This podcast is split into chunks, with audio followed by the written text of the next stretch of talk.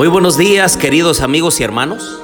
Les doy la bienvenida a nuestra serie Los Comienzos. Les habla su amigo y hermano Marcelo Ordóñez y los invito a orar. Querido Dios y bondadoso Padre, en esta mañana Señor, te damos gracias por la vida y la salud que nos das. Gracias Señor por la familia que nos ama. Gracias por la oportunidad de tomar las mejores decisiones en este día. En este día de trabajos, de quehaceres, de actividades, alabamos tu glorioso nombre y ponemos toda nuestra vida en tus manos. Señor, ayúdanos, susténtanos, dirígenos, sálvanos. Bendice a mis amigos y hermanos en esta mañana en nuestro estudio de tu santa palabra. Lo pedimos en Jesús. Amén.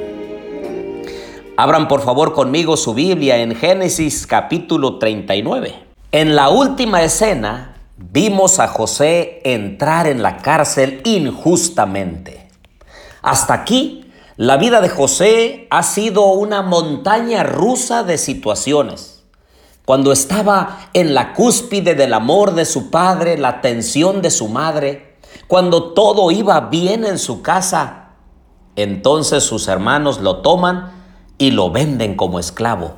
Y esa montaña rusa baja lo más profundo. Pero entonces, yendo con los ismaelitas rumbo a Egipto, él se propone ser fiel a Dios.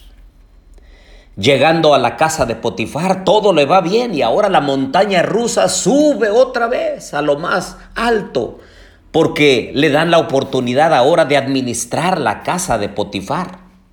Le va bien, y también le va bien a Potifar. Potifar está feliz, está contento, porque finalmente hay alguien que llega a su casa que sabe hacer las cosas. Y José está contento porque Dios bendice la casa de Potifar y por ende le va bien a él. Pero en la parte más alta de la montaña rusa, la esposa de Potifar pone sus ojos en José y se infatua con él. Y entonces quiere hacer lo suyo. Y cuando José se mantiene leal a Dios y dice, ¿cómo pues haría yo este grande mal y pecaría contra Dios? Entonces la mujer de Potifar lo arroja a lo más bajo de esa montaña rusa otra vez y lo mandan a la cárcel. Hasta aquí José podría decir, ¿por qué Señor? ¿Por qué? Pero no hace esa pregunta. Más bien, él le pregunta a Dios, ¿para qué, Señor? Porque ahora él entiende que su vida ha sido como montaña rusa y la pregunta es ¿para qué? Y creo que también nos da una enseñanza a nosotros porque nos pasan situaciones difíciles, quizá no tanto como las de José, o quizá un poco más fuertes. Pero la pregunta real es, ¿para qué? Es evidente que Dios no ha abandonado a José, solo que tenía ahora un ministerio diferente. En la cárcel también le dio gracia ante los ojos del jefe de los presos y éste le entregó el cuidado de todos ellos. Dice Génesis 39, 23. No necesitaba atender el jefe de la cárcel cosa alguna de las que estaban al cuidado de José, porque Jehová estaba con José y lo que él hacía, Jehová lo prosperaba. Qué palabras tan bonitas, qué palabras tan evidentes del cuidado amoroso, cariñoso de parte de Dios para con José. Él había visto que Dios no lo había abandonado ni en las buenas ni en las malas. Especialmente en las malas, el Señor había estado con él para fortalecerlo y una vez más le da evidencias de que Él está al control y que Él está con José. Tanto así que todos notan que Jehová estaba con José. Hasta el jefe de la cárcel, él ve algo diferente en él y él dice, este hombre Dios está con él, por lo cual lo voy a poner en ciertas cosas para que él administre. Y no tengo necesidad de supervisarlas porque sé que están bien hechas.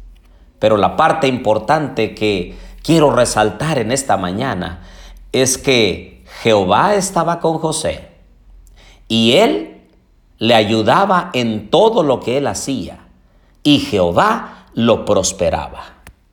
Saben, queridos amigos y hermanos, todo lo que tenemos y todo lo que somos, los dones y talentos, los recursos, el tiempo, todo, todo eso bueno viene de Dios y debiéramos ser agradecidos. Debiéramos tomar cuidado de cada una de las cosas que hacemos, las que emprendemos, las que realizamos. El Señor está con nosotros, no estamos solos. Y el Señor va a hacer que nosotros hallemos gracia delante del patrón, del jefe, del supervisor, de los clientes, de las personas con quienes nos tratamos, de manera que nuestro negocio, nuestro trabajo, nuestra actividad prospere de acuerdo a la voluntad de Dios y en nuestras manos.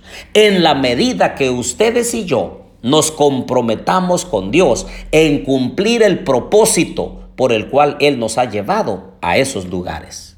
Dios hacía prosperar a José porque Él ponía todo el empeño, lo mejor que tenía en hacer las cosas correctas. Y el Señor lo bendecía. ¿Podemos hacer de nuestra vida una vida de compromiso? Podemos cambiar la pregunta ¿por qué Señor? ¿Para qué Señor? Para que nuestra vida cobre una dimensión de servicio.